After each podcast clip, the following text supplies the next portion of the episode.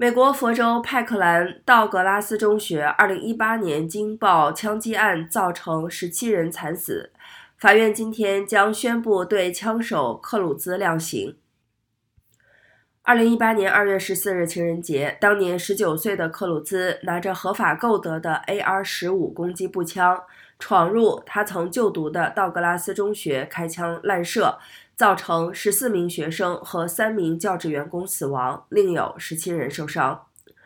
克鲁兹于去年十月对十七项一级谋杀罪名与十七项谋杀未遂罪名认罪。